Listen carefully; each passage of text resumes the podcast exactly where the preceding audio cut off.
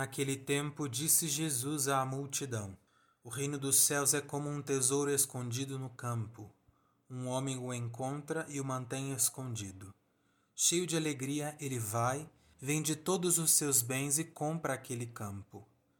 O reino dos céus também é como um comprador que procura pérolas preciosas. Quando encontra uma pérola de grande valor, ele vai, vende todos os seus bens e compra aquela pérola. O reino dos céus é ainda como uma rede lançada ao mar e que apanha peixes de todo tipo. Quando está cheia, os pescadores puxam a rede para a praia, sentam-se e recolhem os peixes bons em cestos e jogam fora os que não prestam. Assim acontecerá no fim dos tempos. Os anjos virão para separar os homens maus dos que são justos, e lançarão os maus na fornalha de fogo. E aí haverá choro e ranger de dentes. Compreendestes tudo isso? Eles responderam: Sim. Então Jesus acrescentou: Assim, pois, todo o mestre da lei que se torna discípulo do reino dos céus é como um pai de família que tira do seu tesouro coisas novas e velhas.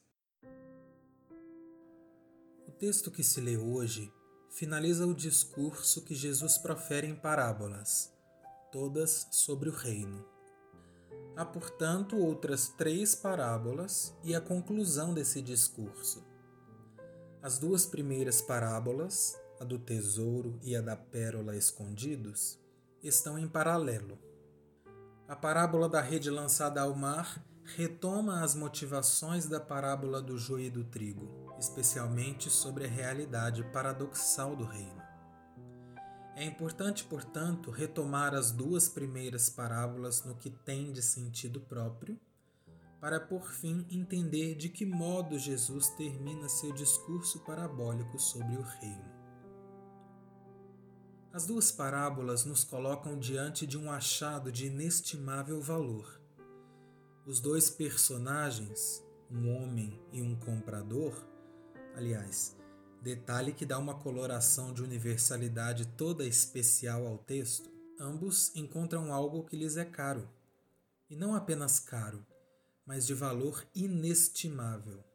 Ao passo que vendem tudo o que têm para possuir aquele tesouro e aquela pérola. Além disso, o sentimento que o primeiro personagem revela e que se subentende no segundo é a alegria a alegria de ter encontrado um tesouro. As duas parábolas, a do tesouro e a da pérola, entendidas sob a ótica do reino, revelam essas duas realidades. Encontrar este reino, agora revelado por Jesus, é alegrar-se e, inevitavelmente, deixar algo para trás.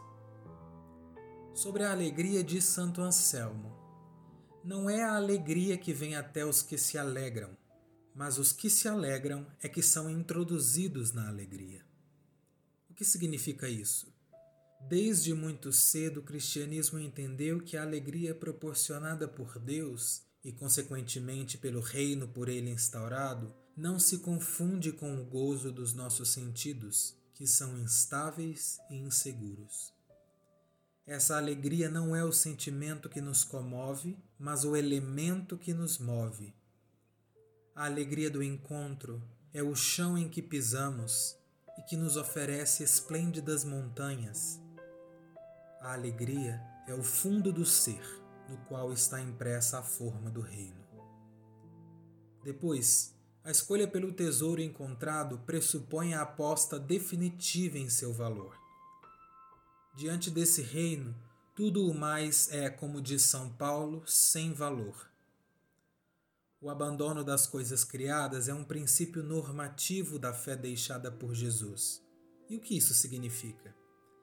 Significa, como dizia São João da Cruz, nada ter que se tema perder. No fundo, o reino de Jesus é a grande herança que nos cabe e que já desfrutamos as apalpadelas desde agora. Esta escolha definitiva pelo tesouro deixado por Jesus nos mostra a efemeridade das coisas desta terra.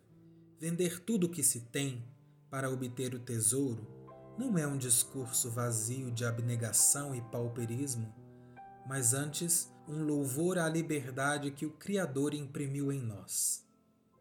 Nada pode aprisionar o homem que, consciente da matéria de que é feito e de que são feitas todas as coisas criadas, percebe que este mundo não tem domínio sobre ele. No fim do discurso sobre o reino, Jesus louva o mestre da lei que se torna discípulo. Jesus sabe que ser um mestre da lei não configura ser um discípulo. Do lugar do mestre da lei há muito o que dizer, o que ensinar, o que condenar, o que dominar. Do lugar do discípulo só há o silêncio da contemplação do mestre. O discípulo, como o mestre da lei, tem o dever de buscar ferozmente a voz de Deus que ecoa da palavra, mas só sendo discípulo é que se torna possível tê-la por dom e não por propriedade. Jesus termina o discurso parabólico sobre o reino apontando para o arquétipo mateano de discípulo, alegre pelo encontro, desprendido de toda posse e conhecedor da lei, propagador de seu real sentido. Amém.